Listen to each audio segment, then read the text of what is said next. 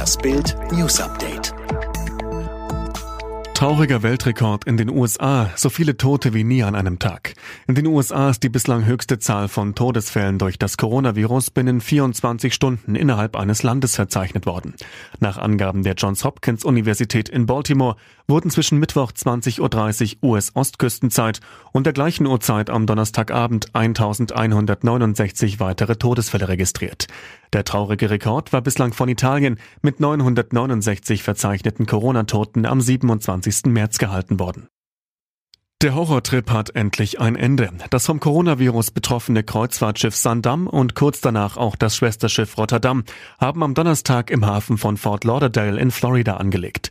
Nachdem mehrere Passagiere positiv auf das Virus getestet worden waren und vier Menschen sogar daran starben, hatte Florida zunächst die Einfahrt verweigert. Die Stadt Mailand schließt ihr größtes Krematorium wegen Überlastung bis Ende April.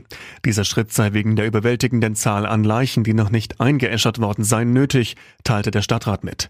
Die Wartezeit im Crematorio di Lambrate habe nunmehr 20 Tage erreicht, hieß es.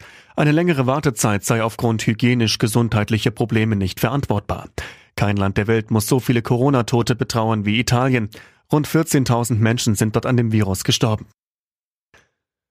Er war schon zu Lebzeiten eine Legende und ein Original, wie es nicht mehr viele gibt.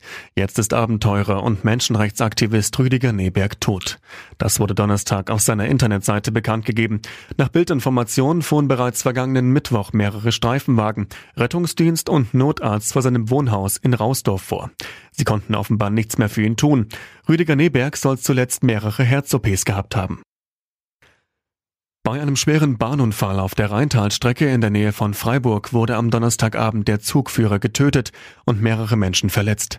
Ein riesiges Betonteil war vom Rohbau einer Brücke auf die Gleise gestürzt. Der Lokführer konnte den Schweizer Güterzug nicht mehr rechtzeitig bremsen, krachte mit voller Wucht gegen das Hindernis. Der Aufprall war so heftig, dass das Betonteil meterweit mitgeschleift wurde. Der Zug entgleiste zum Teil.